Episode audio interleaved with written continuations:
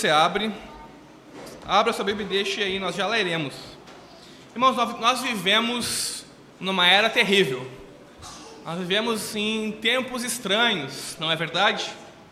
E uma das marcas do tempo em que nós vivemos são as fake news. né? Agora ninguém mais fala notícias falsas, todo mundo usa o termo mais chique, né? Fake news.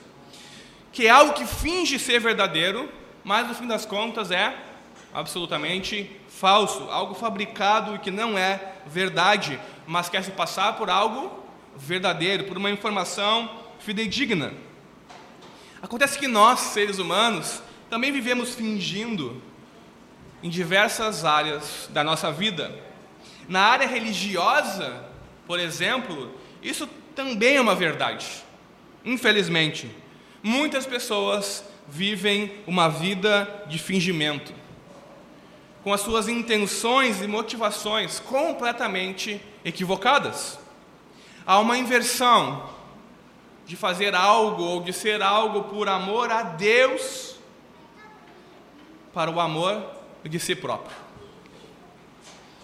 É contra esse tipo de hipocrisia, de aquilo que nós deveríamos fazer para Deus, por amor a Deus, nós passamos a fazer para o nosso próprio bem e interesse próprio, que Jesus direciona agora o seu ataque no capítulo 6. Vamos ler Mateus 6, versículos 1 a 8. Diz assim a palavra de Deus: Evitem praticar as suas obras de justiça diante dos outros, para serem vistos por eles. Porque sendo assim, vocês já não terão nenhuma recompensa junto do Pai de vocês, que está nos céus. Quando, pois, você der esmola, não fique tocando trombeta nas sinagogas e nas ruas, como fazem os hipócritas, para serem elogiados pelos outros. Em verdade lhes digo que eles já receberam a sua recompensa. Mas ao dar esmola, que a sua mão esquerda ignore o que a sua mão direita está fazendo, para que a sua esmola fique em secreto, e o seu pai, que vem em secreto, lhe dará a recompensa. E quando orarem, não sejam como os hipócritas, que gostam de orar em pé nas sinagogas e nos cantos das praças, para serem vistos pelos outros. Em verdade lhes digo que eles já receberam a recompensa. Mas ao orar, entre no seu quarto e feche a porta, ore ao seu pai que está em secreto. E o seu pai, que vem em secreto, lhe dará a recompensa. E orando, não usem vãs repetições como os gentios, porque eles pensam que por muito falar serão ouvidos. Não sejam, portanto, como eles, porque o Pai de vocês sabe o que vocês precisam, antes mesmo de lhe pedirem. Amém? Até aí. Vamos orar, irmãos? Vamos pedir a graça de Deus sobre a nossa vida para ouvirmos o Evangelho e respondermos com fé e obediência. Jesus, nós viemos a Ti em oração e te pedimos, abre o nosso coração, Senhor. Dá-nos ouvidos para ouvir agora e um coração receptivo à Tua palavra. Fala conosco, nos instrui a maneira que devemos fazer as nossas obras diante dos homens, as obras as quais o Senhor nos ordena a fazer. Ajuda-nos então a fazermos elas como que para Deus e não como que para os outros apenas e buscando o benefício próprio. Instrui-nos, Senhor, livra-nos da hipocrisia e do fingimento, para a glória do Teu nome, que possamos ter uma piedade genuína, fundamentada no Evangelho, para a glória do Teu nome. Obrigado, nos abençoa. Amém, Jesus. Amém, irmãos. Irmãos, uh, C.S. Lewis, num famoso ensaio intitulado O Peso da Glória, certa vez ele disse que nós somos criaturas medíocres, brincando com bebida, sexo e ambição, quando a alegria infinita nos é oferecida. Como uma criança ignorante que prefere fazer castelos na lama, em meio à insalubridade, por não imaginar o que significa o convite de passar um feriado na praia. Nós somos como aquela criança que prefere ficar no barro, na pobreza, porque ela não tem a menor noção do que é receber um convite de passar um feriado na praia, em algo paradisíaco e lindo. Nós nos contentamos com muito pouco. Após concluir o capítulo 5, com a conclusão do seu discurso, falando sobre a justiça superior que separa os seus discípulos e que os seus discípulos e que deles, na verdade, não se espera nada menos do que a perfeição manifesta em amor. O último versículo do capítulo 5. Jesus agora ele nos adverte a respeito da hipocrisia religiosa. Ele sabe, irmãos, que nós, diante de algo tão grandioso, nada menos do que a perfeição manifesta em amor, olhamos para isso e pensamos: ótimo, legal, é um ideal tão belo tão lindo, e nós viramos as costas, porque nós nos contentamos com muito pouco. E que a sua exigência de perfeição genuína manifesta em amor se perde no objetivo menor, que é o que nós trazemos à tona de exibir a nossa piedade aos homens e mulheres que nos veem. É por isso que Jesus ele faz um alerta contundente neste capítulo. Ele diz o seguinte: evitem praticar as obras de vocês, as obras de justiça de vocês diante dos outros, para serem vistos por eles. Porque assim vocês não vão receber recompensa nenhuma, além dessa que vocês já receberam. Irmãos, Jesus está como que dizendo o seguinte: sejam perfeitos, mas tenham cuidado. Sejam perfeitos, mas tenham cuidado, porque os motivos por trás do nosso viver justo podem nos fazer nos tornarmos ou sermos hipócritas. Irmãos, Jesus está atacando a hipocrisia dos religiosos da sua época. E para isso ele faz o que? Ele se concentra em três grandes áreas, ou três grandes obras que eram fundamentais da piedade judaica. Ele vai atacar o dar esmolas, que é auxiliar o necessitado, a oração e o jejum. Um jejum nós veremos quando nós chegarmos nos versículos 16 a 18 desse capítulo.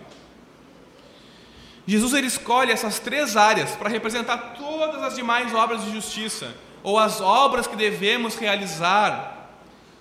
Ah, para os judeus eram a prática da lei, e para nós cristãos que não estamos debaixo da lei, são as obras que devemos realizar, que são decorrentes da nossa justificação diante de Deus. Essas são as obras de justiça que Deus quer que realizemos. E Jesus então ele pega três obras que representam a piedade dos religiosos da sua época: esmolas, oração e jejum. Então ele estabelece o que? O princípio básico, que é ao realizar essas coisas, que você não busque ser visto pelos homens. Ou seja, que essas práticas não devem ser feitas com ostentação exibicionista com busca de aprovação do outro, para que vejam quão religioso eu sou, para que vejam quão piedoso eu sou. Não sou como fulano ciclano, eu supero os meus irmãos e irmãs. Esse é o princípio básico de Jesus nessa passagem. Não façam qualquer coisa que vocês fizerem, as suas obras de justiça, como que para os outros verem e louvarem vocês. Então ele começa com um exemplo específico das esmolas. Ele fala sobre as esmolas do versículo 2 até o versículo 4 desse capítulo. Irmãos, o ponto de Jesus em relação às esmolas é o seguinte: não faça caridade com ostentação, porque isso é hipocrisia. Jesus está preocupado com a motivação pela qual nós agimos porque tanto ajudar o próximo em necessidade, dar uma esmola ou comprar um alimento, enfim, comprar uma roupa, como a oração, são áreas sensíveis à hipocrisia. São áreas sensíveis ao fingimento, ao agir para que o outro veja. São áreas sensíveis à mera aparência de piedade. e o nosso coração está, na verdade, apenas preocupado conosco mesmo. Eu dou para o outro, mas pensando em me beneficiar, em ser visto, em ser honrado. Eu oro não para alcançar a Deus, mas para que vejam quão eloquente eu sou, quão boa é a minha oração, ou quão bíblica ela é. O ponto de Jesus é não ostentar as nossas ações diante dos outros, porque nós estamos constantemente sendo assediados pela tentação de nos preocuparmos com a nossa reputação, com o nosso valor, e não com Deus e genuinamente com os outros. Para isso, para criticar o comportamento dos religiosos da sua época, Jesus ele tem uma estrutura aqui, onde ele fala a respeito de uma prática, ele vem com uma advertência contra a perversão dessa prática, ele fala da intenção errônea do coração e da recompensa que essa intenção recebe. Mas ele depois vem com um evangelho, com a prática alternativa, com uma intenção alternativa e com a recompensa do Pai Celestial. Então nós vamos analisar cada um desses elementos. Primeiro em relação às esmolas, depois em relação à oração. Então qual é a prática que Jesus está criticando aqui? Não a prática em si, mas a perversão da prática pelas pessoas religiosas da sua época. Dar esmolas. O que é dar esmolas? É simplesmente botar a mão no seu bolso e dar um dinheiro para um necessitado. Não é nada mais, nada menos do que ajudar o próximo nas suas necessidades reais.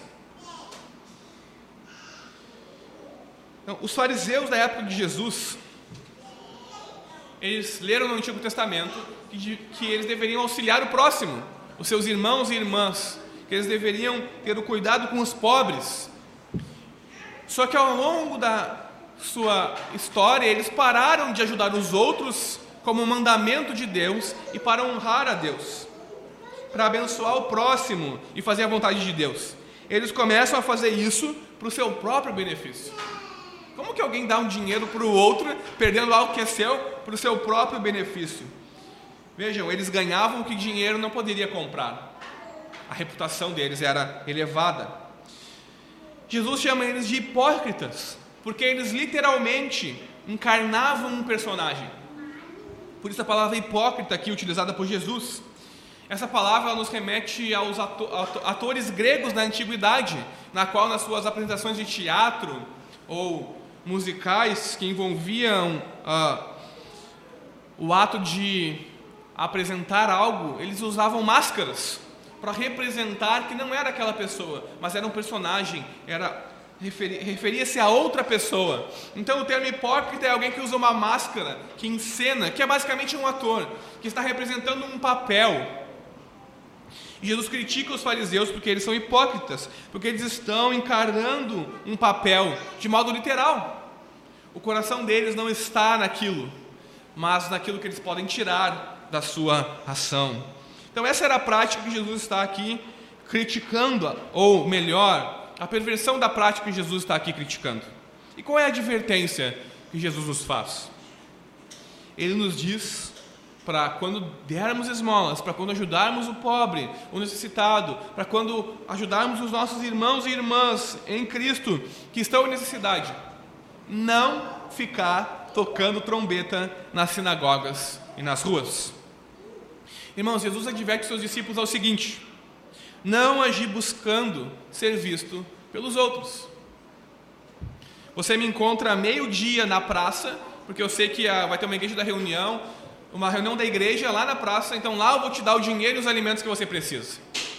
Você não está interessado no outro, você está interessado na sua reputação, no seu próprio benefício, que as pessoas vejam, nossa, quão piedoso, quão piedosa ela é. É por isso que Jesus usa a expressão figurativa, tocar trombeta nas sinagogas e nas ruas, com a intenção de demonstrar o quão ridículo é agir para ser visto pelos outros. Imagina só, irmãos, vocês vêm aqui à igreja e vocês vão dar uma oferta aqui na igreja. Só que antes de dar uma oferta, vocês vão ali e tocam uma trombeta para todo mundo que está fazendo outras coisas. Olhem que agora você vai dar uma oferta e você receba a sua honra. Imagine quão ridículo é um comportamento desses. Imaginem só se algum necessitado bate a sua porta e pede um alimento. E você diz: Espere aqui só um momentinho, eu vou ligar para a reportagem aqui da cidade, para o jornal vir aqui, tirar umas fotos para ver o quão bom, o quão maravilhoso eu sou, o quão des desprendido, abnegado eu sou e dou meus bens para os outros, ajudando o pobre. Vejam, é exatamente isso que Jesus está dizendo. É ridículo você doar buscando a visibilidade dos outros. Mas o que, está por detrás de doar, de dar esmolas, de abençoar alguém em necessidade e querer ser visto? Está a intenção de ser elogiado pelas pessoas. Irmãos, a intenção das pessoas que alardeiam a sua generosidade e as suas obras de caridade, sejam grandes empresas, sejam pequenas empresas, sejam ah, ONGs, sejam pessoas individuais, quando elas alardeiam a sua generosidade, seja numa ah, campanha de propaganda pública, seja políticos, o objetivo é ser visto pelos outros.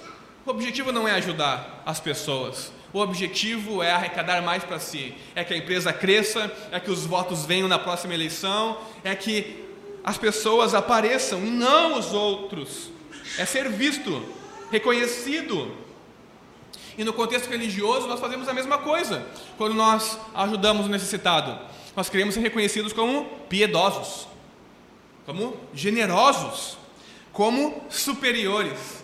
Não sou como aqueles irmãos lá que não contribuem. Eu sou superior, eu contribuo. A igreja está de pé por causa das minhas ofertas generosas. A intenção é ser elogiado pelos outros. E isso, buscar a visibilidade, é transformar a ação num ato de hipocrisia. Porque a pessoa está mais preocupada consigo mesma e com os resultados da sua ação em relação a si próprio, do que com a integridade e a necessidade do próximo, e do que com a glória de Deus e do que com o mandamento de Deus.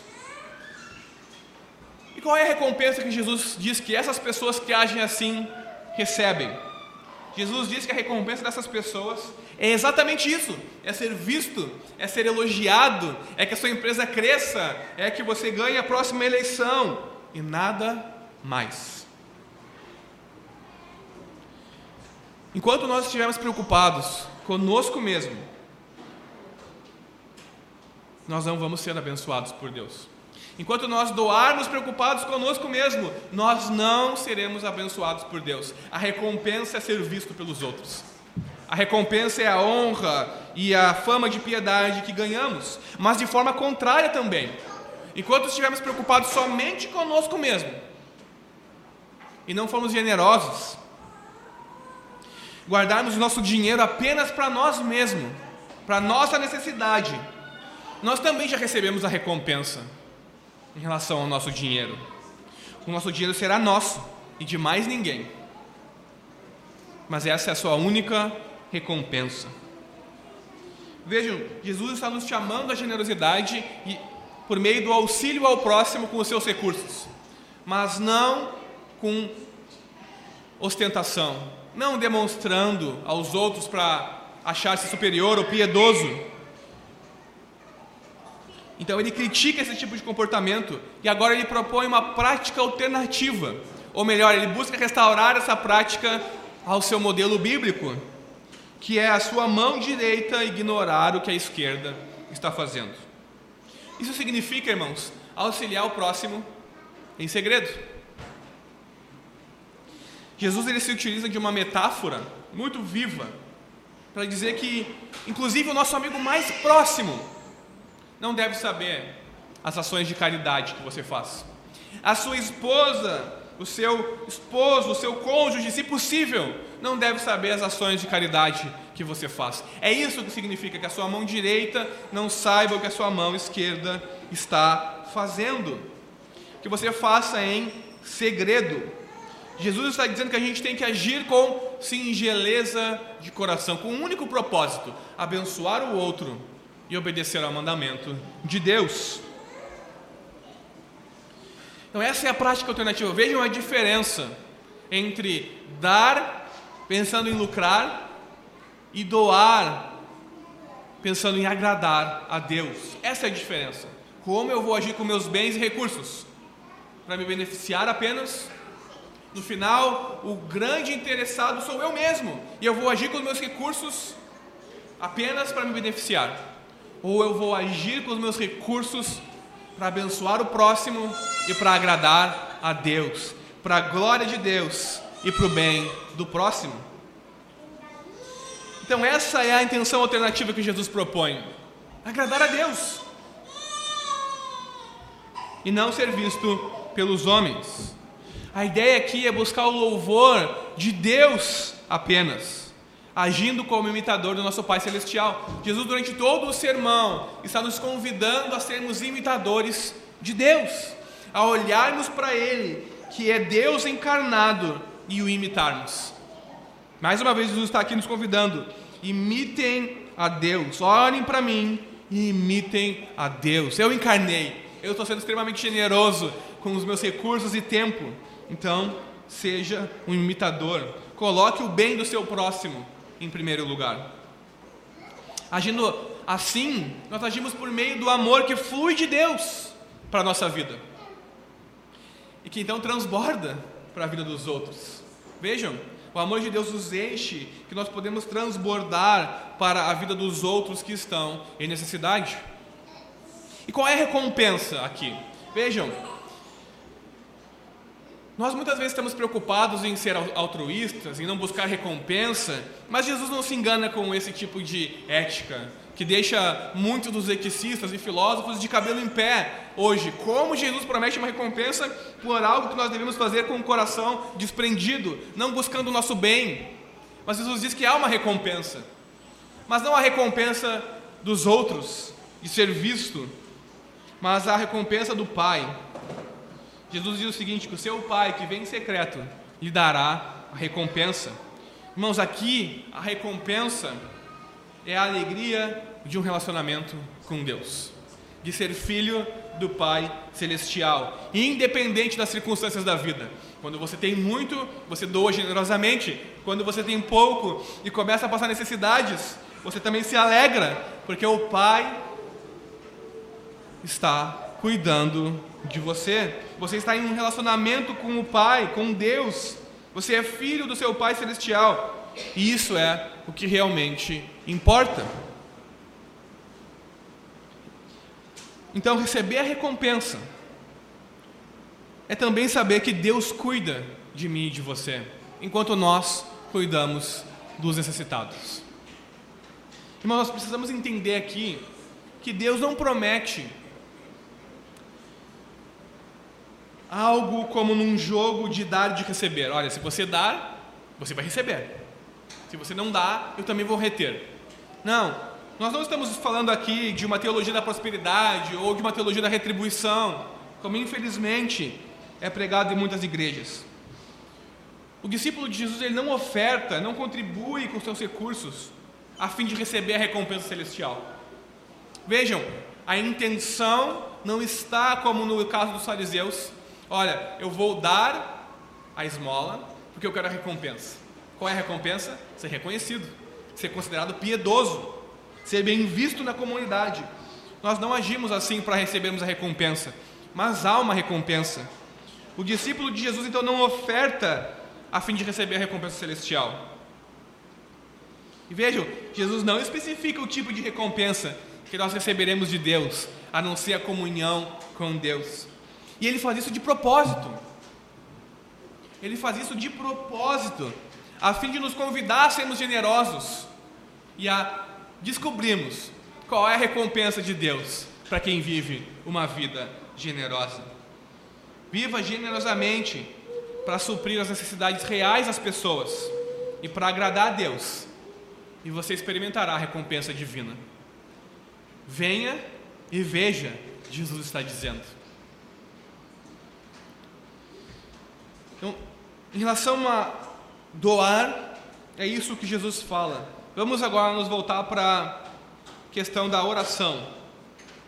Jesus fala a respeito da oração nos versículos 5 a 8. Mais uma vez, irmãos, o ponto de Jesus em relação à oração é a ostentação, a hipocrisia. Jesus está preocupado com a motivação pela qual eu e você oramos, principalmente quando nós oramos em público. Mas o ato de orar é tão humano quanto o ato de comer.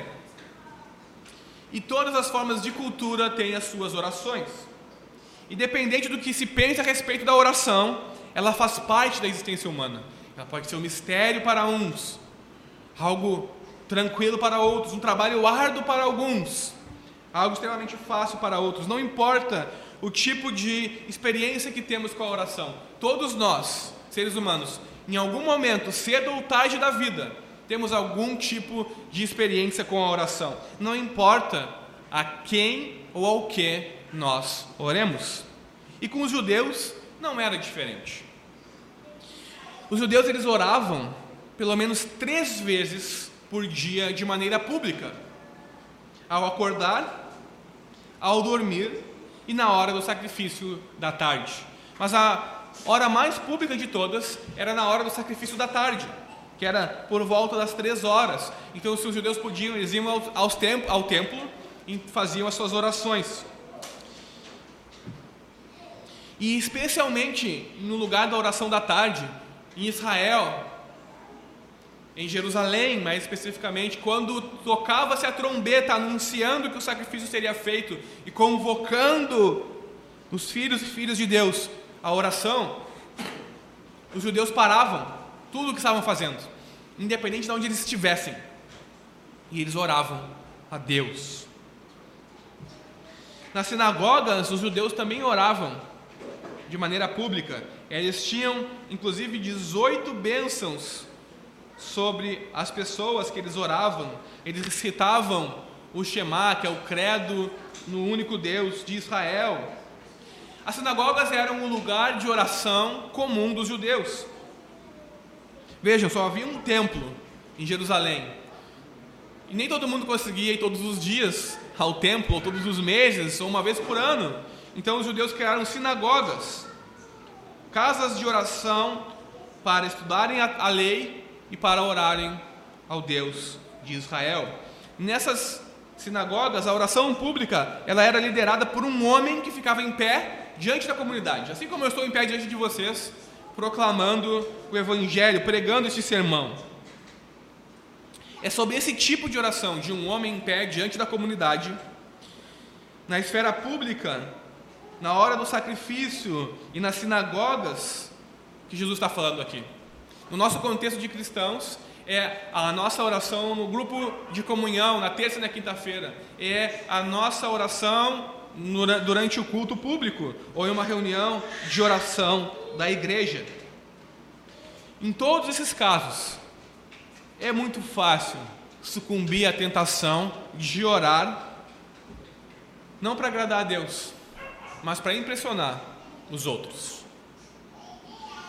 Irmãos, vamos analisar então aqui a estrutura do ensino de Jesus agora em relação à oração pública. Ele segue a mesma estrutura de crítica e de restauração do princípio adequado. Qual é a prática que Jesus está condenando aqui, que está sendo feita de maneira equivocada? Orar em público. Nós, cristãos ocidentais, a maioria de nós não pratica orações em determinado horário do dia, como os judeus, por exemplo. Nós, muitos de nós acordam, tomam seu café e fazem um devocional, e depois, em algum momento ou outro, fazem uma oração. Mas nós não temos uma prática litúrgica de, em determinado horário, fazer tal tipo de oração como os judeus. Mas os judeus praticavam isso. E isso fazia parte da vida diária deles e também da piedade da religião deles. Então Jesus está criticando aqui esse ato de orar em público. Qual é a advertência de Jesus em relação a esse ato de orar em público? Mais uma vez, não ser hipócrita. Por quê? O que acontece que algumas pessoas pensavam, são duas horas da tarde. Daqui uma hora aproximadamente vai tocar a trombeta.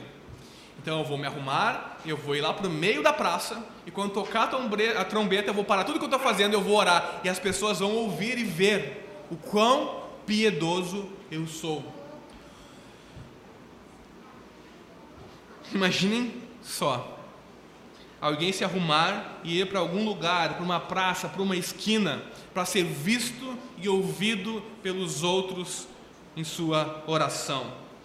E os judeus faziam isso com um tom de voz a chamar a atenção, com o fervor expresso na hora certa, para que os outros ficassem, ó, oh, quão piedoso ele é, ó, oh, quão servo de Deus ele é. Quisera eu ser um servo como ele. Era isso que os fariseus faziam, basicamente. Eles planejavam que as suas orações públicas seriam em tal e tal lugar para que os outros os vissem. Tudo isso para receber a aprovação dos outros. Talvez até mesmo competir com aquela outra pessoa que ora tão bem que eu quero competir com ela, eu quero orar de forma tão apropriada e tão bem quanto ela. Imaginem competição, ser reconhecido, ser visto, aprovado pelos outros. Jesus faz a advertência: não façam isso. Essa é a perversão da prática da oração ordenada por Deus. Qual é a recompensa que alguém que age assim recebe? Ser visto. Ser visto e ouvido é em si a recompensa.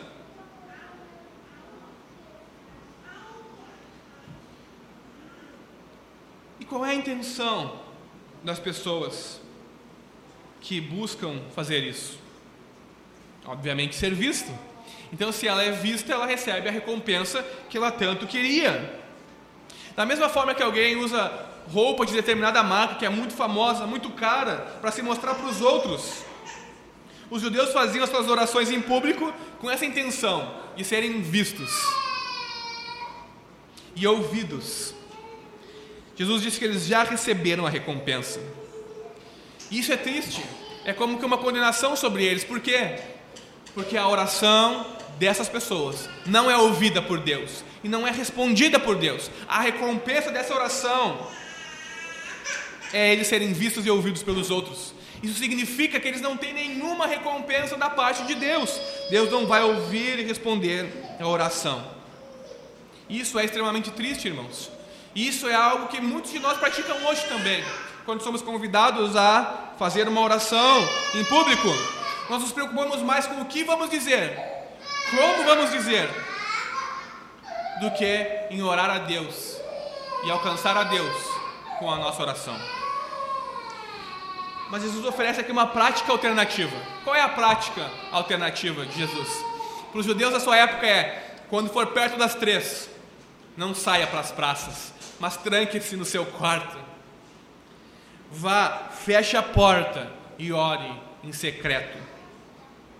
A prática alternativa de Jesus é não buscar chamar a atenção dos homens e mulheres que conhecemos, mas a de Deus. Vejam só, eu estou tão preocupado comigo mesmo que a minha oração serve para chamar a atenção dos outros para mim, que eu não me importo com Deus. Agora Jesus está dizendo, ó, inverta, ou melhor, restaure o propósito adequado da oração, se preocupe com Deus, que a sua oração seja dirigida a Deus. Por isso, então, ore em secreto. Não busque se aproximar dos outros. Isso serve para nós também, irmãos. Se nós oramos apenas de maneira esporádica e na igreja, quando estamos reunidos, os outros vão ver, e eu tenho que orar agora para cumprir o meu papel de religioso, e os outros não pensarem mal de mim, significa que nós ainda não aprendemos a orar e que as nossas orações não estão sendo ouvidas. Porque nós somos como aquele fariseu que vai no templo orar e ele ora de, de si para si mesmo. Senhor, obrigado, porque eu dou o dízimo de tudo. Obrigado, porque eu sou fiel e bom, porque eu jejuo três vezes por, por semana e eu dou esmola para os outros. Vejam, os três atos de piedade característicos dos judeus. E ele aponta: não sou como esse publicano aqui, amigo de pecadores, que não te ama. Glória a mim, porque eu sou bom. Obrigado a mim por fazer essas coisas. Então ele sai. Mas o publicano ora e diz: Perdoa-me, Senhor. Ele não ousa nem olhar para o céu, que é o trono de Deus. Jesus diz: Qual desses sai justificado? Vejam, não sejamos como o fariseu. Que as nossas orações não sejam de nós para nós mesmos, mas que a gente queira chamar a atenção de Deus. Nós temos que nos perguntar, irmãos: nós oramos com mais frequência e mais fervor quando nós estamos sozinhos, no nosso quarto, no nosso momento de devoção, ou quando nós estamos em público diante dos outros? Será que a nossa oração pública é um transbordar da nossa oração em particular? Ou é apenas um colocar de máscara e a interpretação de um papel diante dos outros? Nós temos que cuidar para que nós mesmos não sejamos hipócritas. Quem sabe o principal motivo das nossas orações por cura, pela conversão dos outros, pelo bem das pessoas, pelos nossos maiores sonhos e projetos, não são atendidas, porque nós estamos mais preocupados quando oramos publicamente pelos pedidos de oração, não em apresentar os nossos pedidos a Deus e alcançarmos a Deus, mas em nos mostrar diante dos outros.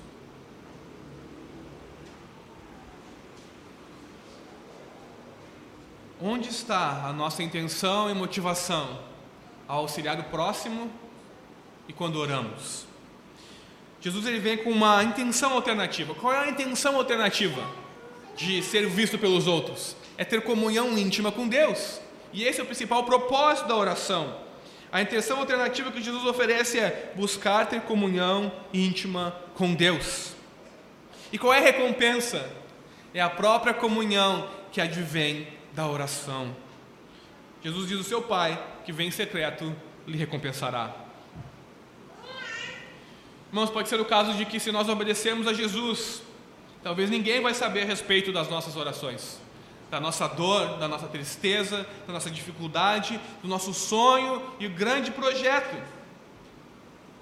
Mas todas as nossas necessidades materiais, emocionais, mentais, todos os nossos anseios saudades e carências serão conhecidos por Deus. E Ele nos sustentará em todas essas coisas. Essa é a promessa de Deus.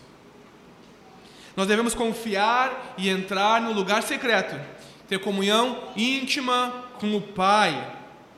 É basicamente isso que Jesus quer dizer com busquem em primeiro lugar o reino de Deus e a sua justiça, ou façam a sua oração em secreto e todas essas coisas lhe serão acrescentadas. Você terá uma recompensa diante de Deus.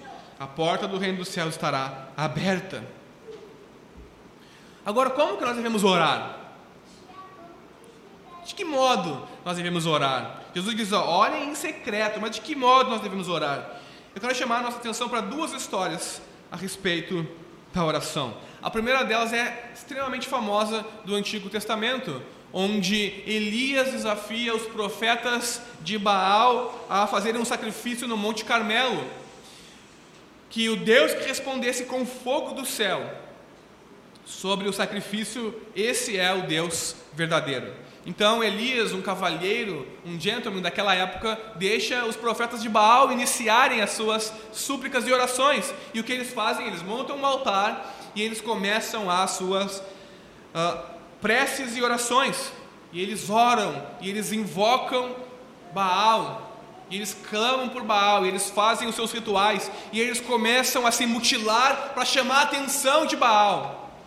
E Elias está ali como um cavalheiro, ele não tira sarro deles. Imagina que ele vai dizer: talvez gritem mais alto, porque o Deus de vocês talvez esteja dormindo e não está conseguindo ouvir. Não, Elias não faz isso, ele é um extremo de um cavalheiro. E aqueles homens, profetas de Baal, não conseguem chamar a atenção do seu Deus com as suas vãs repetições, com as suas frases prontas, com a sua forma de orar. E Elias simplesmente chega, coloca água sobre tudo, para deixar claro que ele não está fazendo nada, e diz: Deus, se tu és o Senhor dos céus, manda fogo agora aqui. E Deus simplesmente manda fogo e consome todo o sacrifício, e não só o sacrifício, mas a água e tudo que estava em volta. Vejam, essa é uma forma da qual nós não devemos orar. E um exemplo de como nós devemos orar. Ou a quem nós não devemos orar e a quem nós devemos orar. Um outro, uma outra história é, uma parábola, é contada em Lucas 18, nos primeiros versículos, onde Jesus conta a parábola do juiz iníquo, onde havia uma mulher numa cidade e um juiz que não temia Deus, não temia homens e fazia o que bem queria. Mas uma senhorinha bem velhinha, humilde, ia lá e pedia: julga minha causa contra o meu inimigo. E ela não tinha recursos, ela não ia trazer importância para ele, ele não ia se beneficiar de forma alguma, então ele ignora ela. Mas aquela senhora, todos os dias ia lá, todos os dias ia lá e pedia: julga minha causa diante do meu adversário. Até o dia que ele pensa, o juiz, o seguinte: eu vou julgar a causa dessa mulher, para que ela pare de me importunar. Então nós temos aqui duas lições. Com os profetas de Baal, nós temos a lição de que vãs repetições e chavões durante a oração não são palavras mágicas e não vão nos fazer chamar a atenção de Deus. E por outro lado, temos a lição de que devemos perseverar durante a oração. Jesus está nos instruindo aqui como orar a não repetir a ladainha dos pagãos. Irmãos, os pagãos do mundo antigo, eles tinham centenas de deuses. Centenas de milhares de deuses, deuses para tudo quanto é coisa. E eles pensavam que, ao muito repetir, ao importunar o Deus deles, com as mesmas preces, com o mesmo ritual, com a mesma forma de oração, com as mandingas, nós poderíamos dizer hoje, eles seriam ouvidos, ouvidos, perdão. O Deus deles iria prestar atenção neles e eles teriam a sua prece respondida. Jesus está dizendo o seguinte, ó, que a atitude do coração de vocês não seja pensar que serão ouvidos por causa das suas muitas palavras. Irmãos, quantos de nós numa reunião de oração, num grupo de comunhão, nos pedem para orar por algo. Agora é o meu momento. Deus dos céus e da terra, Senhor Criador. E a pessoa começa e fica cinco minutos orando por algo que não tem nada a ver com o pedido de oração. Por quê? Porque nós estamos orando não a Deus, mas aos outros. Nós buscamos impressionar uns aos outros. É isso que Jesus está dizendo. Pare com a ladainha. Deixe essas palavras de glorificação e adoração para o íntimo, para a reunião de você e Deus apenas. Então dobre seus joelhos e diga: Deus dos céus, Criador, soberano, bendito e bondoso, que me ama com amor incomparável, que doou o seu filho porque você não vai receber recompensa de homem nenhum, mas de Deus. Mas na sua oração pública, não pense que por causa dessas muitas palavras você será ouvido por Deus, você está sendo apenas ouvido pelos outros e recebendo a recompensa da sua oração, que é ser ouvido pelos outros e não por Deus. Veja o quão triste é isso. Irmãos, Deus sabe o que nós precisamos e vai nos sustentar, nos dando aquilo que nós precisamos no momento em que precisamos. Então, por que nós devemos orar se Deus sabe, se a oração não muda a Deus? Deus nos chama a orar para termos comunhão com Ele, para nos dar um fim à nossa necessidade, para mudar o nosso coração, a nossa perspectiva. Nós não chegamos diante de Deus e decretamos, eu decreto, ah, nós chegamos diante de Deus e imploramos, eu imploro. Vejam a diferença de intenção e de motivação. Irmãos, igual aos pais, quase todos nós aqui somos pais, que sabem que os seus filhos têm fome. Igual aos filhos que sabem que os seus pais sabem que eles têm fome. Mas mesmo assim os filhos fazem o quê? Eles pedem por comida.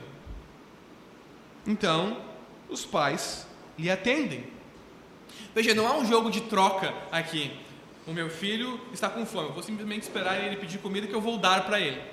Não há um jogo de dar e receber aqui, mas há um relacionamento de amor, há um relacionamento de cuidado e de comunhão. O nosso relacionamento com Deus é dessa maneira. Deus sabe o que nós precisamos, Ele é nosso Pai, mas Ele também espera que nós confiemos nele, de que Ele vai nos dar o alimento, e nós temos que pedir a Ele o alimento. Essa é a relação que Jesus pede que tenhamos com Deus. E nisso tudo, qual é a motivação que nos leva a orar? Que nos deve levar, que deve nos levar a orar? Agradar a Deus ou o nosso próprio bem? Qual é a motivação de quando nós oramos? Agradar a Deus ou buscar o nosso próprio bem? Honra? Ser reconhecido como piedoso? Na ajuda aos necessitados, nas nossas doações, nas nossas ofertas na igreja, na nossa devoção pessoal e diária, nós não devemos ser hipócritas e buscar o nosso próprio louvor e a nossa própria justiça. Jesus está dizendo: sejam perfeitos, mas tomem cuidado. Essa tentação vai constantemente andar com vocês. Ele sabe disso. Ele sabe que se as nossas responsabilidades religiosas se voltarem não para Deus, mas para a nossa audiência, nós acabamos por nos corromper em essência e nos tornamos hipócritas. Ao dar esmolas, ao auxiliar o próximo, ao orar e a jejuar, tema sobre o qual ainda nós veremos, nós temos que aprender a fazer essas coisas para Deus e por Ele. Somente para Deus e somente por Ele. Agora, Isaías, no famoso texto do Antigo Testamento, no capítulo 64, no verso 6, diz o seguinte: que todas as nossas justiças são como trapos de imundícia. Então o que Deus espera de nós? Como Deus espera que façamos obras de justiça e não nos corrompamos e queiramos buscar apenas o nosso próprio bem? Jesus já respondeu. Deus espera de nós a perfeição em amor. Isso quer dizer que aquilo que fazemos não será perfeito. Mas o princípio pelo qual fazemos pode ser. E deve então e as nossas ações devem então ser realizadas com o desejo de agradar a Deus, por causa do amor de Deus em nós. Não para receber aplauso das pessoas, mas para o bem daquele que é ajudado e para a glória de Deus. E como nós podemos fazer isso? Seguindo o exemplo de Jesus no caminho do discipulado. Jesus está convidando: venham e me imitem, venham e vejam como eu ajo para que vocês então possam agir e não corromper as ações de vocês e serem hipócritas. Qual é a nossa motivação ao doar e ao orar? Agradar a Deus ou o nosso próprio bem? Nós possamos meditar nisso, irmãos, e agirmos com sinceridade. E o único capaz de nos fazer agir com sinceridade e piedade genuínas diante de Deus é o próprio Jesus, Deus encarnado por meio do poder do Espírito que habita em nós. Que o Espírito de Deus nos ajude. Amém? Vamos orar?